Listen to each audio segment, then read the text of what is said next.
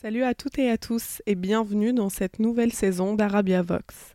En mars dernier, on s'est quitté de façon imprévue, merci Miss Corona. Mais ne vous inquiétez pas, on est de retour et on vous réserve de belles surprises pour cette saison. On commence tout de suite avec notre première invitée. Vous aussi, vous les avez déjà entendues, ces voix? Celles qui vous disent que vous n'êtes pas fait pour ça, mais plutôt pour autre chose.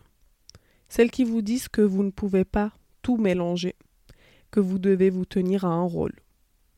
Dans cet épisode, Wafa Mamesh nous parle de décloisonner. Wafa est journaliste musicale, éditrice littéraire, elle a fondé sa propre maison d'édition et elle est également une grande passionnée d'histoire médiévale qu'elle a étudiée. Dans cet épisode, on a parlé d'occulter l'exil, d'essayer de comprendre et de la langue comme repère. Je suis Fatma Torkani et je vous souhaite une très bonne écoute.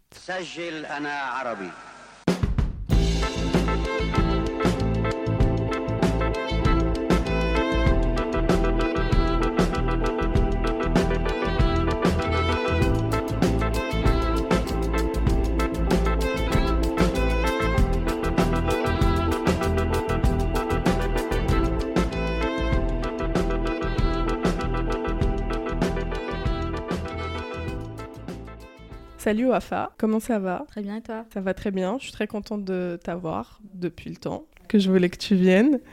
Euh, donc Wafa, on va commencer directement. Allez. T'es née en Algérie et t'as grandi là-bas. T'es arrivée en France à 8 ans. Est-ce que tu peux un peu nous parler de, de cette enfance-là en Algérie euh, jusqu'à tes 8 ans? D'où est-ce que tu viens déjà en Algérie? Euh, Je viens d'Alger et euh, donc j'ai la famille maternelle qui vient d'Alger. La famille de mon père vient d'une petite ville qui s'appelle Blida quarantaine de, kilomètres. Euh, une ville que les gens connaissent euh, pas mal, je trouve, à chaque fois que je parle de Blida en France.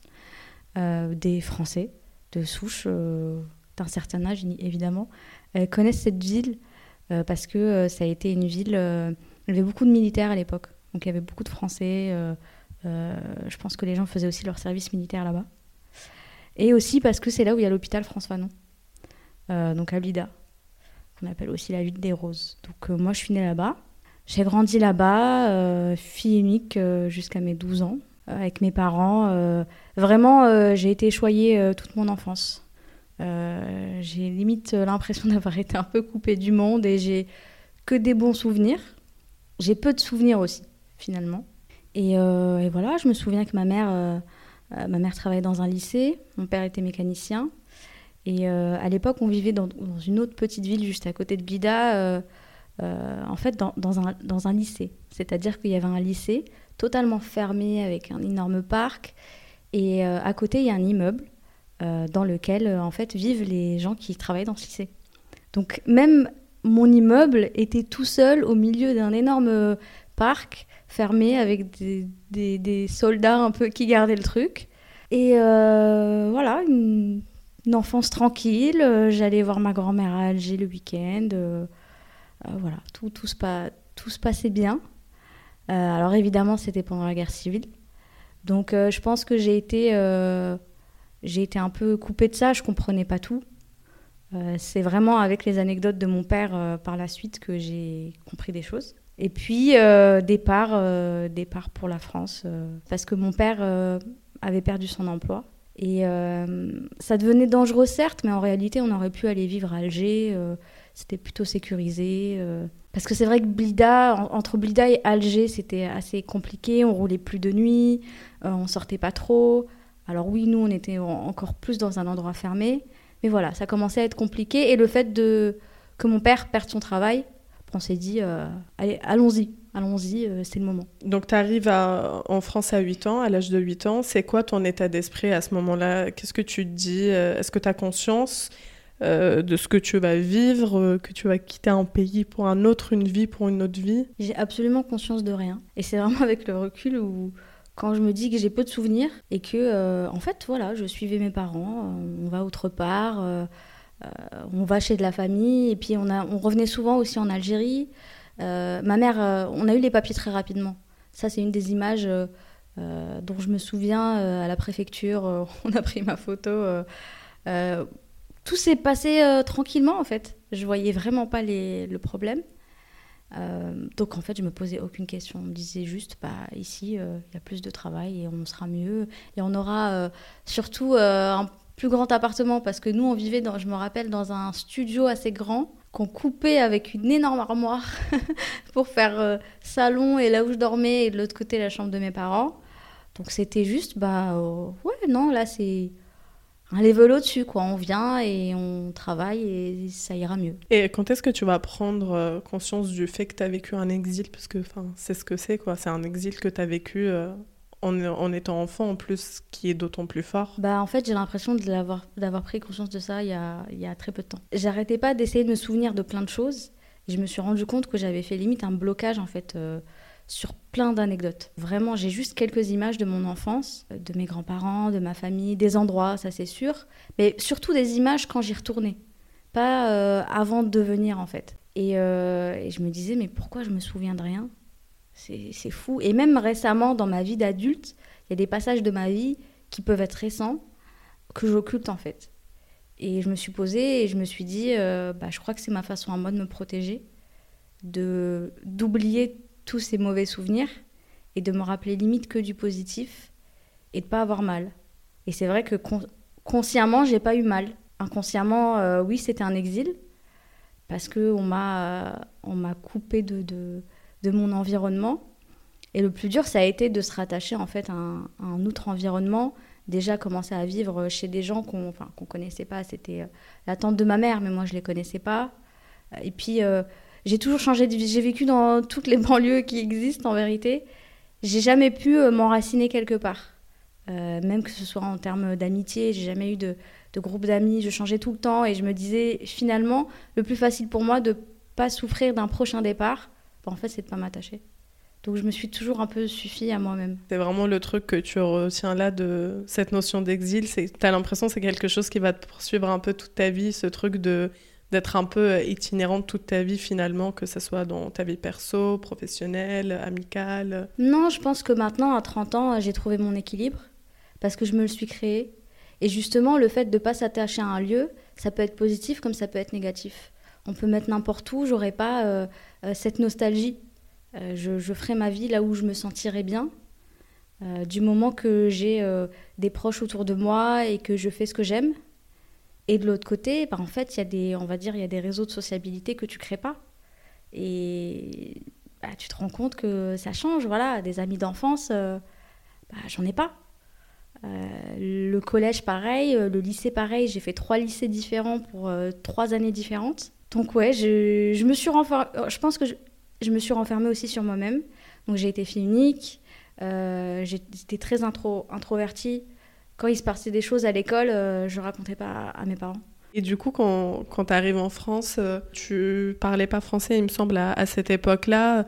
Comment ça s'est passé juste de venir dans un nouveau cadre, quoi, qui est totalement différent? Bah, Ça a été très difficile. J'arrive, euh, j'habitais au Franc-Moisin la première année. Et j'arrive donc à l'école et on me met dans une classe avec que des gens qui ne parlent pas français. Donc déjà, je découvre aussi d'autres personnes. Je découvre des personnes noires, des personnes asiatiques, euh, des blancs. Euh, c'était vraiment euh, très dépaysant. Et en fait, il fallait apprendre le français le plus vite possible. Donc on apprenait à parler, on apprenait voilà, à déchiffrer des choses. Je crois que je suis à peine restée un an, parce qu'on a vu que j'étais plutôt douée en maths, et directement on m'a envoyée en CE2 pour faire des maths. Donc j'alternais entre ma classe où j'apprenais le français et une autre classe dans laquelle j'allais que faire des maths. Et après, ils m'ont foutu en CM1, ils m'ont dit, bah, tu te débrouilles. Et j'avais, euh, bah, j'ai dû avoir quoi, six mois dans les pattes à apprendre le français. Mais on t'apprend pas aussi le français avec les règles grammaticales. On t'apprend le français autrement. Donc j'avais énormément de lacunes. Vraiment. J'avais énormément de mal. Et justement, en Algérie, t'étais déjà, enfin, t'es déjà partie à l'école, euh, t'avais fait quoi, l'école publique? Ah ouais, l'école publique à côté de la maison standard. Je me rappelle, j'étais toujours première de la classe parce que je voulais pas que le, chéri me frappe. en suivant ton parcours comme ça, tu as intégré euh, la rédaction de l'ABCDR du son, dans laquelle tu es encore, il me semble. Euh, et aujourd'hui, tu es journaliste, experte euh, musicale. comment ça a commencé cette passion-là pour le rap? C'est vraiment le rap, enfin ce genre-là qui t'attire le plus? Bah, ça revient en fait à, à, tout mon rapport avec la langue en fait. C'est-à-dire que donc je, continue ma scolarité, Je suis très douée au, collège, j'ai toujours les félicitations. Euh, le but dans ma vie, c'est de réussir parce que mon père, il me disait ta seule porte de sortie, c'est l'école. Moi, j'ai pas été à l'école, il a, voilà, il a arrêté très tôt. Ma mère était prof de physique. Donc voilà, euh, elle m'aidait aussi beaucoup. Donc il fallait, mon but, c'était d'être bonne à l'école. C'était mon seul but. Donc voilà, j'ai été bonne à l'école. Euh, ensuite, euh, bah, j'ai fait un bac S du coup. J'ai redoublé ma seconde pour faire un bac S parce que je voulais absolument pas être autre part. et aussi parce qu'on m'avait dit, parce que je commençais à avoir du, j'avais du mal aussi en français, je comprenais pas tout et j'avais une prof qui m'a dit, mais de toute façon vous, les enfants d'émigrés, vous allez en S de toute manière vous n'êtes pas fort en littérature. Et en fait, ça m'avait même pas choqué parce que je me disais, pour moi, c'est normal parce que c'était pas ma langue maternelle, donc c'est normal que j'ai des lacunes.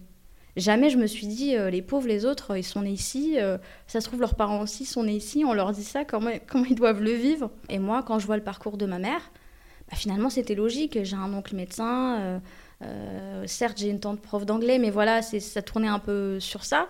Donc pour moi, je devais absolument faire ça. Et euh, j'ai toujours été dans le privé aussi, parce que mes parents euh, euh, bah, voulaient le meilleur, donc ils sont saignés pour m'envoyer dans le privé jusqu'à ma première, où je suis allée dans le, public, et ça, c'était vraiment la, chute impériale. et voilà, et en fait, je me rends compte que bah, c'est pas du tout fait pour moi, que, ok, j'adore la SVT, j'adore les physiques, mais j'adore la physique, mais je suis pas une scientifique, j'ai envie, j'ai envie de comprendre autre chose. Et euh, le rap euh, est arrivé quand j'étais au collège. Donc on écoutait la radio, on regardait la télé. Euh, c'était l'époque, voilà, Sniper, Psy4, 113 et tout. Donc c'était normal pour nous, pour les jeunes de mon âge, d'écouter ça. Et je me souviendrai toujours, un jour j'étais allée en vacances avec ma meilleure amie de l'époque en Kabylie, mais au fin fond de la Kabylie. Dans un village, il y avait pas grand chose, on faisait rien et on passait la journée à regarder les, des chaînes du câble il y avait une chaîne qui s'appelait Zik. Je devais avoir quoi, 13-14 ans. Et ça passait du rap indé, mais du, gouffre. et en fait, ça, m'avait, euh, ça m'avait fasciné. Et dès qu'on était rentré, euh, bon, on a commencé à télécharger plein de sons. Euh. je me rappelle qu'on allait à Clignancourt arracher les posters en dessous du pont et j'en mettais, j'en mettais chez moi, j'en mettais sur mes, sur mes cahiers.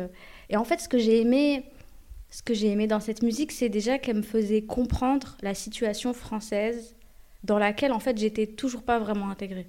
C'est-à-dire que moi j'ai toujours avancé un peu en ayant des œillères sur ce qui se passait autour. Je pensais à moi, à ma réussite, euh, à mes parents et ça s'arrête là. Et je comprenais pas tous les problèmes sociaux qui, qui existaient. Et du coup, surtout avec euh, les révoltes de 2005, euh, bah, ça a explosé et les rappeurs en parlaient beaucoup plus. Et quand j'écoutais ça, je me suis dit, franchement, les pauvres, ils sont là, ils sont arabes, ils sont français, ils sont nés ici, ils parlent français. Et en fait, on ne veut pas d'eux. Et, et ça m'a vraiment fait prendre conscience de pas mal de choses. Parce que je me suis toujours sentie à part finalement. Je me suis... Pour moi, j'étais, encore une étrangère, en fait. Tu sens qu'il y a une différence entre toi, Wafa, qui est né en Algérie et qui arrive en France à 8 ans, et tes copains euh, qui, eux, euh, sont d'origine algérienne, par exemple, et qui sont nés euh, ici en France? Ouais, il y a une différence. Alors évidemment, il y a l'expérience personnelle qui est propre à chacun, mais je l'ai vu par exemple quand j'étais à la fac. Donc moi, moi j'ai fait, j'ai fait de l'histoire, donc après ça, je reviens un peu dessus. Je, je commence à écrire en fait, j'écoute du rap tout le temps, je vais, je vais limite plus en cours. je travaille aussi à côté parce que j'ai jamais eu de bourse, alors je travaillais tout le temps, depuis, depuis que j'ai 16 ans je travaille. Et j'étais très indépendante très tôt. Euh, et euh, je me disais, ouais, non, mais moi, c'est bon, je, je, veux faire quelque chose qui me plaît, je veux parler de rap. Et je lisais plein de magazines et je me disais, c'est ça que je veux faire. Je sais pas ce que c'est, mais c'est ça que je veux faire. Et le fait d'écrire sur une musique que j'aimais, c'était aussi me rapproprier une langue qui n'était pas la mienne finalement. Euh, et donc voilà, je, passe rapidement, je rentre dans des. Je commence à écrire sur Internet. Euh, je me rappelle, je cherchais un boulot et finalement je tombe sur une annonce euh, comme ça, être bénévole pour un suite. Je dis ok, j'y vais et puis je rentre dans des magazines papier qui n'existent plus, etc. Pour répondre à ta question, je l'ai vu à la fac. Donc j'ai fait de l'histoire. Je savais pas quoi faire de ma vie, mais j'adorais ça. Et j'étais juste contente, heureuse de me lever le matin. Et euh, je me suis spécialisée en islam médiéval. Et je me suis rendu compte que tous mes collègues qui étaient nord-africains aller euh, faire de l'histoire contemporaine de l'Afrique du Nord. Parce que justement, ils connaissaient rien de leur histoire. Ils parlaient pas leur langue. Euh, certains ne sont jamais allés au Maghreb. Certains, ils, sont allés pour la première fois avec, avec la fac. Du coup, les mecs, c'était vraiment, ils pensaient, ils allaient arriver à Alger, tout le monde était voilé. ils avaient des images et des clichés sur, sur, le pays. Et, là, ouais, j'ai vraiment vu la différence. Et je me suis dit, finalement, je suis peut-être pas la plus déracinée de tous. Alors justement, tu en parles euh, là juste avant, donc tu as fait des, des études d'histoire, c'est un, aspect je trouve qu'on connaît moins. Tu t'es spécialisé en, islam médiéval et on sent aussi qu'on te suit que c'est encore une de tes passions, tu partages souvent des podcasts, etc. Pourquoi être allé dans, dans cette direction-là euh, Aller en islam médiéval, moi j'ai fait des études d'histoire aussi, islam médiéval, c'est pas le truc euh, où il y a le plus de monde. Faut vraiment être passionné. Euh, c'est pas le truc le plus évident aussi en termes de sources, etc. Alors déjà, moi, je voulais étudier quelque chose que je connaissais pas. Euh, à la base, j'allais m'orienter vers l'Afrique subsaharienne. c'est quelque chose que, que, je voulais faire. J'ai plus pris des options dès la L1 parce que c'était de l'histoire contemporaine, donc c'était un peu plus accessible.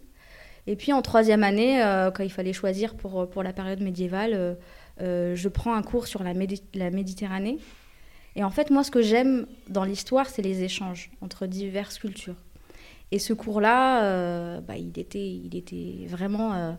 Bah, c'était vraiment ça, ça représentait les Arabes, les Berbères, les Francs, enfin voilà, les Occidentaux, les Orientaux, dans, ce truc qui est la Méditerranée, il y avait plein d'échanges et en fait j'ai trouvé ça, trouvé ça juste passionnant.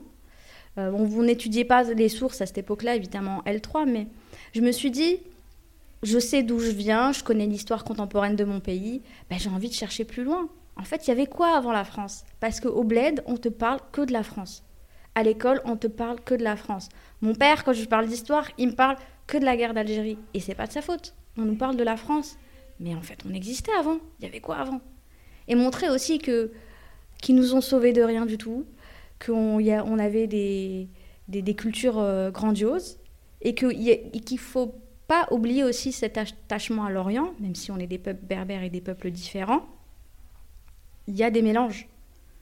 Euh, moi, je sais que aujourd'hui, je pense que personne peut dire à quel pourcentage il est berbère, à quel pourcentage il est arabe, à quel pourcentage il est turc. Euh, il est mort, on ne sait pas. Et moi, j'avais envie de prendre tout ça.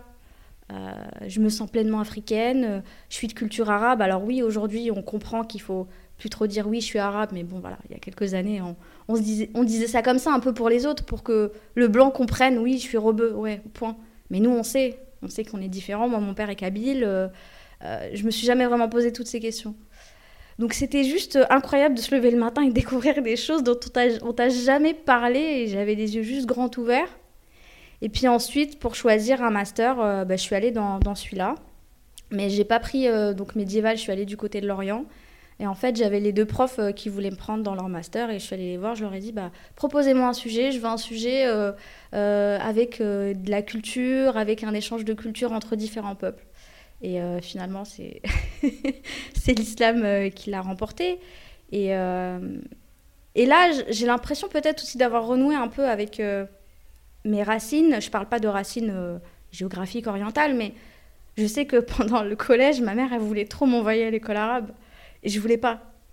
Alors que bon, j'ai étudié l'arabe, je sais lire et écrire, mais évidemment, j'ai perdu beaucoup de choses. Mais je voulais pas, c'était... Voilà, on n'a pas toujours une bonne image de l'école arabe. Le, chir est sévère et tout, euh, tu dois te lever le samedi, t'as un peu la flemme. Et en fait, quand je rentre en M1, je me dis, wow, mais quel gâchis si t'avais été euh, tellement euh, bilingue là, mais t'aurais pu, t'aurais pu, t'aurais pu tout déchirer quoi. Donc je me suis remise à l'arabe euh, et c'était, c'était super et euh, ouais voilà. J'ai, en fait, je savais pas quoi faire de ma vie. J'apprenais, j'apprenais, j'apprenais et je me dis en fait, on a une culture de malade, on a des histoires de malades et on nous parle pas de ça. Finalement, tu décides d'aller vers l'édition littéraire. C'est encore autre chose. C'est marrant parce qu'avec toi, on a la musique, l'histoire, l'édition littéraire, genre c'est très... Euh, bah, surtout que la musique, ça continue énormément. Euh, je commence euh, au début de la fac. Et en fait, je continue, je commence à travailler dans des magazines et, directement, on me met sur des interviews, parce qu'il n'y a pas beaucoup de personnes qui traitaient à ce moment-là, en tout cas dans les magazines, de rap français. À l'époque, c'était peut-être un peu plus classe de faire des rappeurs américains et tout. Moi, qui n'écoutais pas du tout de rappeurs américains, parce que, encore une fois, le rapport à la langue était différent. J'ai jamais eu de grand frère ou de cousin pour m'introduire à quoi que ce soit. J'ai toujours trouvé des choses moi-même.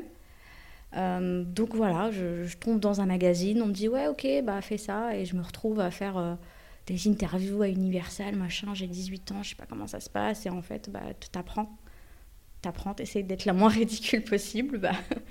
Et puis ça continue, euh, quand les magazines ferment, je crée un blog. Je crée un blog parce que j'avais déjà plein de contacts. Il s'appelait comment ton blog? Il s'appelait Face Cachée mon blog. Et avant même qu'il s'appelle Face Cachée, la double page que j'avais dans le magazine Da Vibe, euh, donc au début vers 2008, euh, s'appelait Face Cachée, parce qu'on m'a donné une double page pour que je parle de rap français, et je voulais parler d'artistes euh, indépendants. Donc j'ai décidé de l'appeler Face Cachée. Donc je voilà, je, fais mon, blog et je fais juste ça pour le kiff en fait. Je vais voir des artistes que j'aime, je fais des interviews, je fais quelques concerts.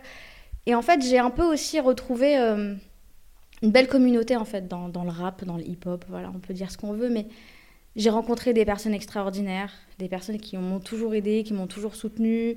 Euh, juste aller à des concerts. Des fois, j'allais à des concerts toute seule. J'avais 17 ans. Je me dis, mon père, mais c'est un ouf. j'étais là et ouais, j'allais à des concerts toute seule et j'étais juste heureuse en fait d'écouter et d'avoir des gens euh, bah, qui me ressemblent finalement et de les comprendre. Euh, donc voilà, je continue. Après, je commence à donner des coups de main à des événements. Je deviens je, deviens attachée de presse pour des petits rappeurs, mais toujours avec ce côté affect en fait. Déjà à l'époque, on pensait même pas en faire un boulot, mais je me disais tiens, ce rappeur, je le kiffe et c'est dommage, il n'est pas assez connu. Bah vas-y, je vais t'aider. Je vais, je vais, envoyer des mails pour toi. Je vais organiser des trucs.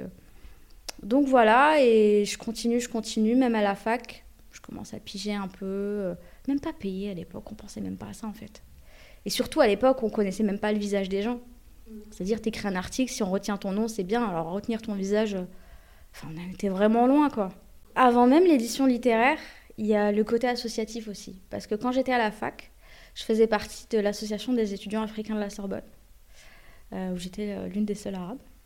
ce qui est très bien. Et en fait, c'est par le biais d'un ami que je connaissais dans le rap, bref, je rentre dedans et donc on organise plein d'événements autour de la, autour de l'Afrique. Euh, vraiment euh, culturel. On invite des rappeurs euh, à venir parler, qui ont des morceaux qui vont, qui vont avec, etc. Je me souviens d'ailleurs, je crois que c'était en 2012 qu'on avait fêté les. Je crois que c'était. Bah, bon, donc c'était les 60 ans de l'indépendance de l'Algérie. Donc, avec, donc autour de France Fanon notamment. Et je me souviens qu'en 2012, on avait invité Kautar Archi, qui n'avait pas encore fini sa thèse. Et de l'autre côté, il y avait le rappeur Rossé, qui avait aussi un rapport avec l'Algérie. Et en fait, j'arrivais à mêler un peu tout ce que j'aimais. Et puis, on avait aussi un magazine. Et en fait, je deviens rédactrice en chef de ce magazine qui s'appelait Philanthropie, euh, où j'écrivais, je corrigeais les textes des autres, je faisais aussi la mise en page, euh, j'imprimais. Donc finalement, inconsciemment, tout s'est rejoint. J'aimais écrire, j'aimais faire écrire les autres, j'aimais trouver des, thèmes, euh, organiser des événements. Et puis, je finis mon M2, mon M2 d'histoire, plus laborieux que le premier, parce qu'il fallait faire euh, un, mémoire qui serait, entre guillemets, euh, l'intro de ta thèse. Donc en fait, tu t'éclatais un peu moins, tu faisais beaucoup trop d'historiographie, euh, tu répertoriais des sources, c'était un peu compliqué. Puis surtout, j'avais un master qui était, donc j'étais à Paris 1, qui était partagé avec Paris 4 et surtout l'ENS. Donc moi, je faisais des cours d'arabe à l'ENS. Et en fait, je me suis pris un plein fond de verre que j'avais jamais vu parce que j'ai toujours été douée à l'école. Pour moi, ça roulait tranquille. J'avais eu 16 à mon premier mémoire. Euh, et en fait, je me rends compte que, bah, au bout d'un moment, moi, il faut que je retourne travailler. Parce que j'avais arrêté de travailler pendant un an parce que c'était pas possible. J'avais pas de bourse. Et je me disais, non, mais en fait, la vie te rattrape. Et moi, je voulais passer l'agrégation parce que je voulais être prof. Surtout que cette année-là, euh, le programme d'islam médiéval rentrait pour la première fois dans, le concours et je me disais, ben, en fait, c'est génial, nous, on a plein d'avance, c'est nos profs qui font les bouquins. Euh, nous, on connaît la différence entre un andalou, un berbère, un oméade. Hein Eux, ils connaissent pas, ils vont galérer. et, euh, et, en fait, tu te rends compte bah, que pour être agrégé, euh, enfin, surtout pour, avoir, pour passer l'agrégation, faut travailler tous les jours. donc je pouvais pas avoir un travail alimentaire. Je pouvais pas me taper une heure de RER e pour venir. Voilà, au bout d'un moment, quand la bibliothèque ferme, bah, moi je suis obligée de rentrer chez moi. Alors qu'ils vivent à côté, au-dessus de la bibliothèque. Et en plus, ils sont payés. Ils sont payés pour étudier. Et là, tu te dis, bah, en fait, c'est pas possible. C'est clairement pas possible. Donc la réalité m'a rattrapée. Et puis avec tout ce que je faisais à côté, je voulais être aussi euh, faire des choses un peu plus concrètes entre guillemets. Donc je savais absolument pas quoi faire. Je regarde des, masters à la dernière minute. On devait être en juin. Et je trouve un master à Paris 3. Euh, je postule le, dernier jour. Euh, je me souviens, enfin, c'était une période un peu difficile parce que j'étais en train de perdre de quelqu'un de très proche et que j'étais à l'hôpital à ce moment-là dans une autre ville. Et je me souviens avoir appelé ma prof, euh, s'il vous plaît, faites-moi une lettre et tout. Je dois déposer mon dossier lundi, mais du coup, c'était pas moi, c'était ma mère qui été déposée. Enfin bon, c'était l'urgence de fou. Et à la fin, euh, bah justement, j'ai été prise, euh, on était 20, parce que j'avais un parcours atypique et parce que j'avais déjà beaucoup d'expérience dans le fait d'écrire, parce que c'était un master qui était focalisé sur la rédaction, en fait. Donc je me retrouve là. Et je me dis, mais en fait, tout ce que je fais depuis tout le temps, en fait, c'est ça. Mon métier, c'est ça. À 25 ans, j'ai découvert que, en fait, ce que j'aimais faire, c'était de l'édition. Alors que c'était un métier que je connaissais pas du tout. Oui, je lisais quelques livres. Mais voilà, ça, ça s'arrête là.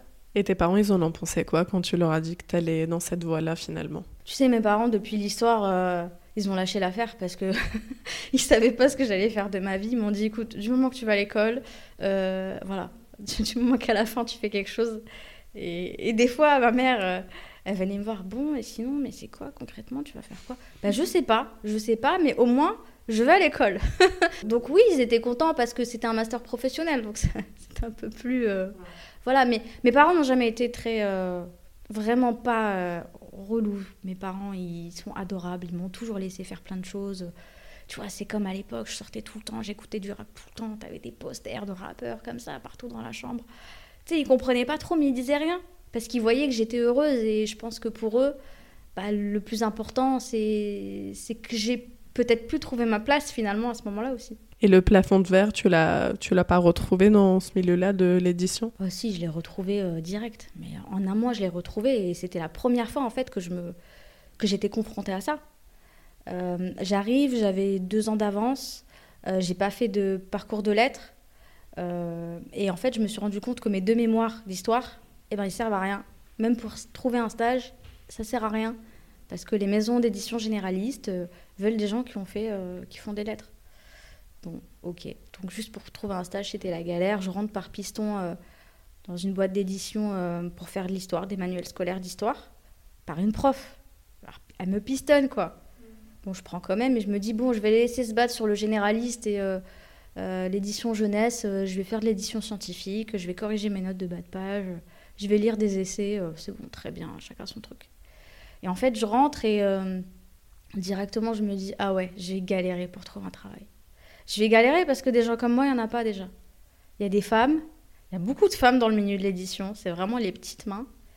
Mais il n'y a pas de gens racisés, il n'y en a pas. Ils sont à l'informatique sinon, il n'y en a pas. Je me suis dit, ah ok, c'est compliqué. Et puis comme je corrigeais des manuels d'histoire, bah, j'étais confrontée à vraiment à des discours qui me plaisaient pas. Je me dis, c'est des profs, euh, certains sont profs à Sciences Po, etc. Ils doivent diriger un manuel d'histoire et ils arrivent à se tromper sur la date du mandat euh, ou du code de l'indigénat, par exemple. Tu vois, des choses comme ça, sur l'utilisation d'un mot. Pour eux, c'est pas grave de mettre euh, la République islamiste d'Iran au lieu de la République islamique. Pour eux, c'est pas grave. C'est bon, c'est des bougnoules, c'est pareil. Mais pour nous, c'est grave, en fait. Et je me suis dit, ah ouais, non, c'est mort, je vais galérer. Et à ce moment-là, je me dis, euh, bon, bah, un, jour, je vais créer ma maison d'édition et je vais faire des livres euh, que j'ai envie de lire. Et, voilà. Et justement, est-ce que tu peux nous en parler de ta maison d'édition? Ouais, bah écoute, euh, j'en parle à un pote, le même pote qui me fait rentrer à la DEAS, je me rappelle. Et je lui dis, écoute, un jour, je vais monter une maison d'édition. Voilà. Déjà pour les gens comme nous, pour que rien que toi et moi, par exemple, on puisse lire des livres euh, qui nous plaisent et surtout arrêter de décloisonner. Parce que moi, j'ai arrêté de cloisonner, pardon. J'ai jamais cloisonné ce que j'aimais, même si on me disait toujours euh, Ah, t'écoutes du rap quand j'étais à la fac. Euh, quand je suis dans un concert, on me dit Ah ouais, tu fais de l'islam médiéval. Il n'y avait pas de méchanceté, c'était de la curiosité. Et en fait, j'en avais marre aussi on est un peu, obligé, suivant les, milieux, mais changer aussi ta façon de parler, quoi. Ah bah tiens, ce mot-là, je dois pas le dire à la fac. Ah, c'est bon, c'est bon. Et, euh, et finalement, cet ami me dit, bah, je connais quelqu'un euh, qui a écrit un livre et qui veut fonder une maison d'édition. Donc on devait être en février, comme ça. Euh, je le rencontre, on fait une réunion, et à la fin, il me dit, bon, bah tu veux l'appeler comment ta maison d'édition? Je dis, bah face cachée. Il me dit, ok. Et de là, on part, mais vraiment sans aucune connaissance du milieu. Mais esprit hip-hop, mais laisse tomber.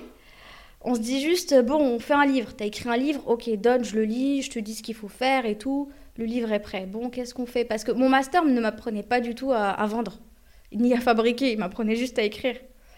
On commence à, réfléchir, à, essayer de, de, se documenter à droite à gauche. J'étais rentrée en tant que bénévole au Maghreb du livre à ce moment-là. Donc il y avait plein d'éditeurs, donc moi j'y vais, bah salut, je veux monter une maison, tu fais comment? Donc on commence à me donner des, conseils, ok, bah je prends ton imprimeur, je prends ton graphiste. Vraiment, tu te, ouais, tu te débrouilles, tu dois trouver une solution. Et puis il y a Internet en vérité, tu peux trouver plein de choses sur Internet. Et on fait ce livre, euh, il sort, on l'imprime. Ok, maintenant qu'est-ce qu'on fait avec ces livres? Il s'appelait comment le livre? Il s'appelait Je suis. Donc euh, de Bakary Sako qui a été celui donc, qui a fondé euh, avec Paul Odona, la maison d'édition avec moi, bah, pareil, on prend une liste de librairies, on prend nos livres sous la main et on va taper à la porte. Bonjour, je voudrais poser des livres, c'est possible? Ouais, bah un, deux, puis on y va. Et puis on se fait des réseaux. Et puis surtout, euh, mes amis journalistes m'ont beaucoup aidé. Vraiment, le bouche à, la bouche à oreille, euh, c'est le meilleur des médias. Parce que quand ce livre est sorti, il était dans à peine quelques librairies qu'il avait déjà fait plein de médias. Le premier média, c'était France Inter. Euh, deux mois avant la sortie du livre. L'auteur a fait France Culture, euh, LCI. Euh, et nous, on a des appels de partout. ouais, on veut commander des livres, ils sont pas à la Fnac. Bah non. Ah bah tant pis, bah, bah ouais, tant pis. On aurait pu en vendre beaucoup, mais bon, c'est comme ça qu'on a appris. Est-ce que tu as toujours ressenti cette, cette nécessité-là de faire tes, tes projets et de, de, créer tes propres plateformes, de créer tes propres projets, de, porter ta voix et, et, tes passions par toi-même et non pas déléguer à, à des autres ou essayer de t'intégrer dans une rédaction, dans d'autres, dans d'autres supports ou institutions bah Déjà, comme je te disais, je ne savais pas quoi faire de ma vie, en vérité. Je ne savais pas. Je savais juste que j'aimais le rap et que j'aimais écrire. Ça s'arrêtait là et qu'il fallait que je travaille pour avoir de l'argent. Donc, euh, quand pour moi euh, ce métier n'existait pas, bah, il, fallait, créer des choses en fait. Et comme je te disais, quand, je repense à mon parcours, voilà, j'ai toujours pensé à moi et à moi. Je me suis jamais dit euh, je vais être aidée par telle ou telle personne. J'ai jamais cherché des modèles. Je sais même pas en fait si ça existait. Peut-être que ça existait. Il y avait sûrement des journalistes nord-africaines et musulmanes, etc mais j'ai jamais vraiment cherché. Je voulais vraiment me créer ma vie, mon parcours, que tout me soit propre. Et, et ouais, j'ai toujours foncé, j'ai jamais réfléchi en fait. Alors notre objectif dans ce podcast, c'est aussi de déconstruire euh, toute la notion d'arabité, tout, ce qui peut englober euh, le mot arabe et t'en parler un petit peu. C'est ce, qui, ce qui est intéressant, je pense, avec toi, parce que tu as fait des études euh, d'islam médiéval. Et euh, la question un peu traditionnelle, c'est qu'est-ce qu'être arabe pour vous? Et du coup, euh, qu'est-ce qu'être arabe pour toi, Wafa? Bah, Être arabe, c'est d'être de culture arabe. Voilà. Et pour moi, essentiellement, c'est ça. Euh, ça passe bah, surtout par la langue, en fait. C'est toujours un peu ça dans mon parcours. on est arabe parce qu'on est de culture arabe. On se dit arabe parce que c'est aussi le mot qu'on a mis sur nous.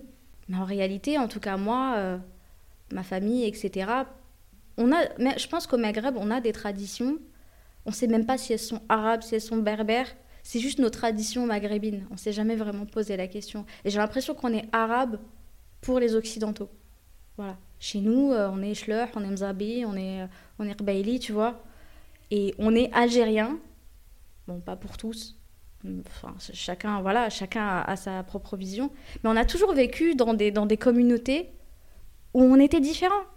Rien qu'entre l'Est et l'Ouest et le centre, on est différent. On mange pas pareil, on parle pas pareil. Euh, Oran, Alger, c'est pas pareil. Donc pour moi, c'est comme si être arabe, c'était euh, une sorte de fourre-tout pour tout ça. Mais c'est pour les autres parce qu'ils ont besoin de nous ranger dans des cases. Donc si ça va plus vite pour eux de dire euh, un homme, une femme de type arabe, tant mieux pour eux. Nous, euh, on sait ce qu'on est en fait. Et tu parlais de la langue justement, c'est intéressant parce que toi aujourd'hui, que ça soit la musique ou que ça soit l'édition littéraire, les deux domaines dans, lesquels tu travailles, c'est entièrement lié à la langue. Et cette langue-là, c'est pas ta langue maternelle, c'est l'arabe qui est ta langue maternelle. C'est quoi ton rapport aujourd'hui à, la langue, à la langue arabe? Est-ce que c'est une langue que, que tu parles tous les jours, euh, que tu as appris à te réapproprier? C'est une langue que je parle tous les jours. Euh, mon père, quand j'étais petite, euh, voulait qu'on parle arabe à la maison. Euh, donc on parlait français dehors et on parle arabe à la maison. Donc je parle euh, très bien mon dialecte. Et des fois, je me rends compte que j'ai vraiment, j'utilise des expressions d'un autre âge, que les gens de mon âge me disent, mais c'est quoi cette expression ou, même des choses de chez moi, de Blida. Euh, donc oui, je parle, bien arabe. Ma petite sœur qui est ici parle très bien arabe aussi. voilà. Pour nous, ça, fait partie de nous. Et, et ça m'a servi, évidemment, ça m'a servi quand, quand je suis allée à l'école quand je suis allée à la fac et que j'ai repris l'arabe.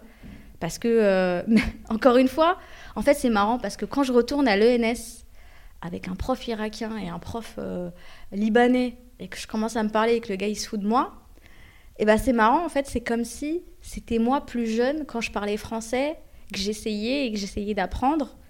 Et en fait, j'ai appris cet arabe littéraire, enfin, quand je dis pour pouvoir lire et écrire et étudier les sources, etc.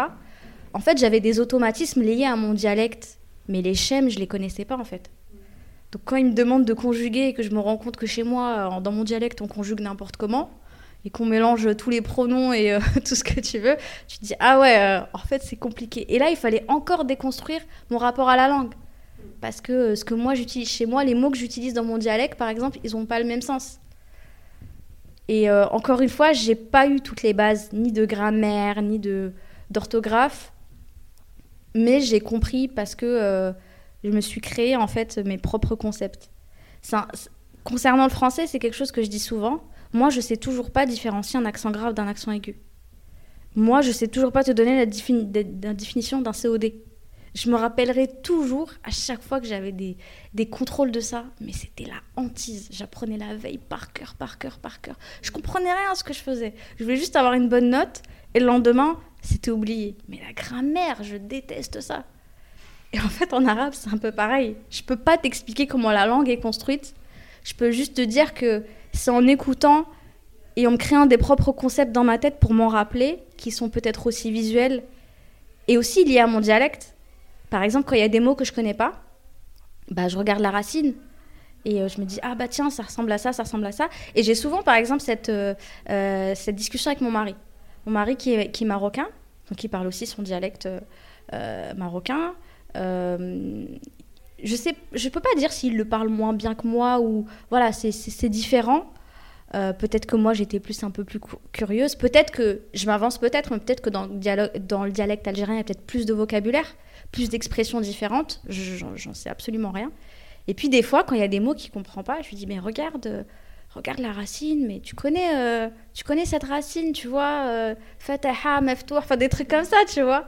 Et en fait, j'ai toujours eu des, des, méthodes de survie dans ma vie, tout simplement.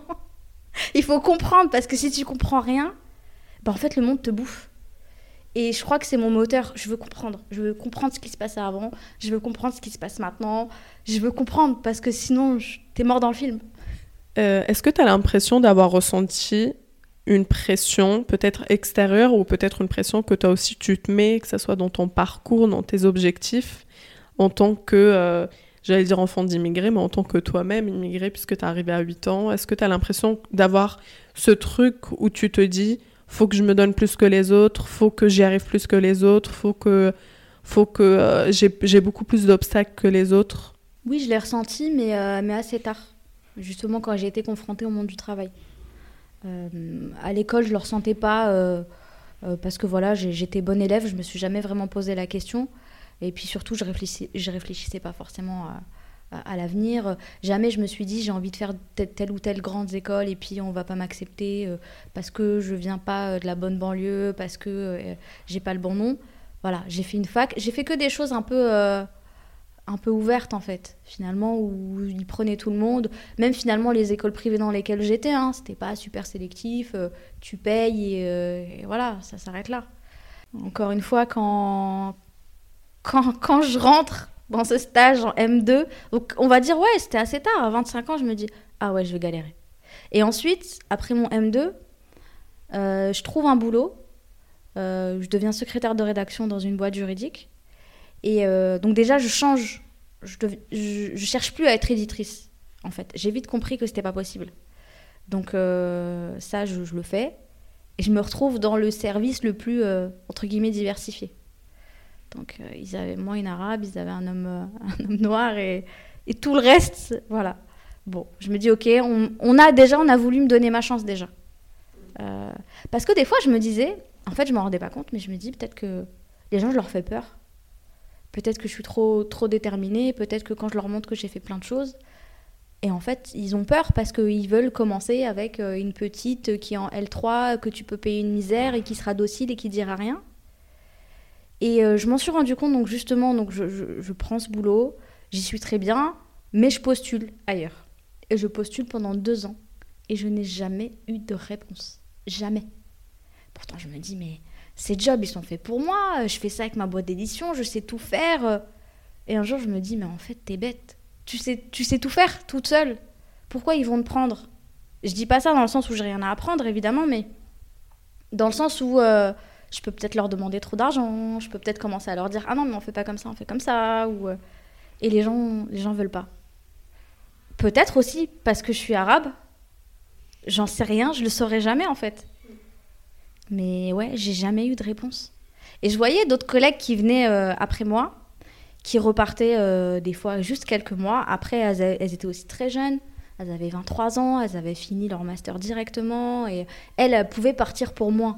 Moi, je pouvais pas partir pour moi. Déjà, je gagnais pas des masses. Au bout d'un moment, on s'est battu justement. On est venu en France pour gagner sa vie.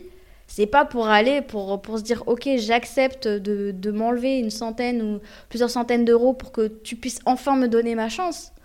Non mais attends, c'est pas possible.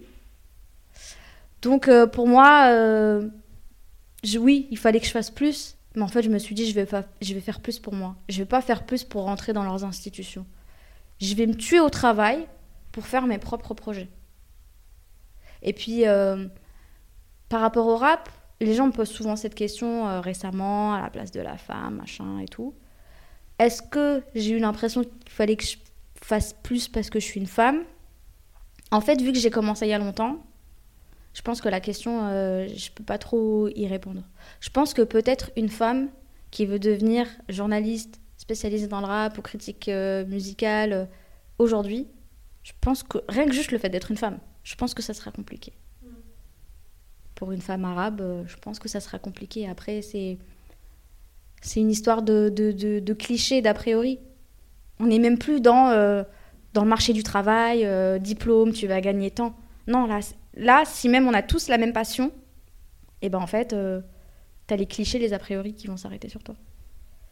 Mais vraiment, je me suis jamais posé ces questions, vraiment. Et encore une fois, c'est peut-être aussi ma faculté à, à occulter les problèmes, à pas me laisser toucher par la souffrance.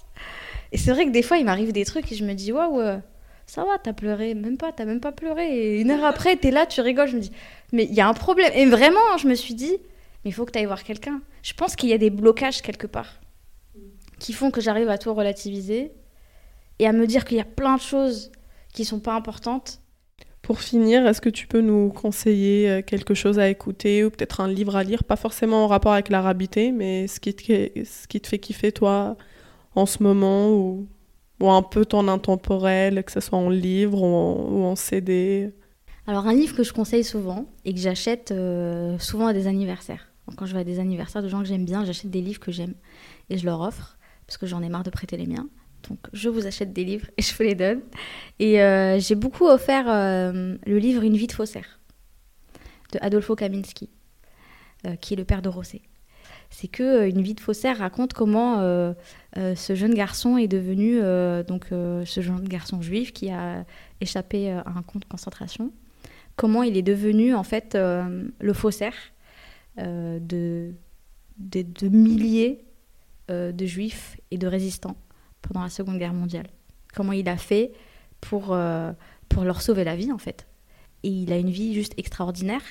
Et après, donc après la libération, il a continué son travail pour toutes les luttes du tiers-monde. donc évidemment, il est allé en Algérie, il s'est marié avec une Algérienne. il, a, il a fait des papiers en fait pour toutes les luttes des années 60-70 de l'Afrique. Et que je trouve que quand on lit ce livre, quand on lit le nombre de personnes qu'il a sauvées, euh, le nombre de fois qu'il s'est mis en danger, et que c'est une personne totalement humble, euh, on se dit, mais nous, on n'est rien, en fait. Il faut rester humble. Et euh, voilà, ce livre est, juste incroyable à aller lire. Une vie de faussaire d'Adolfo Kaminski. voilà, je le conseille à tout le monde. Ok, bon bah merci beaucoup Afa. Merci d'avoir écouté cet épisode. Il a été réalisé et produit avec Donia Ismail. Merci à Wafa Mamesh de s'être livré et d'avoir tant partagé avec nous. On vous invite à la suivre et à suivre son travail. Si vous avez aimé cet épisode, vous pouvez nous le dire en nous laissant un commentaire et plein d'étoiles sur Apple Podcast. Vous pouvez aussi partager l'épisode et en parler autour de vous. Venez nous suivre sur nos réseaux sociaux. Cette année, on a plein de nouveautés. Toutes les semaines, on vous partage nos recommandations musicales dans Haja. Tous les mois, on vous parle de films, séries, documentaires et arabités dans notre nouveau format l'écran. Et ça se passe sur Instagram. Je vous donne rendez-vous le mois prochain. En attendant, prenez soin de vous et à très bientôt.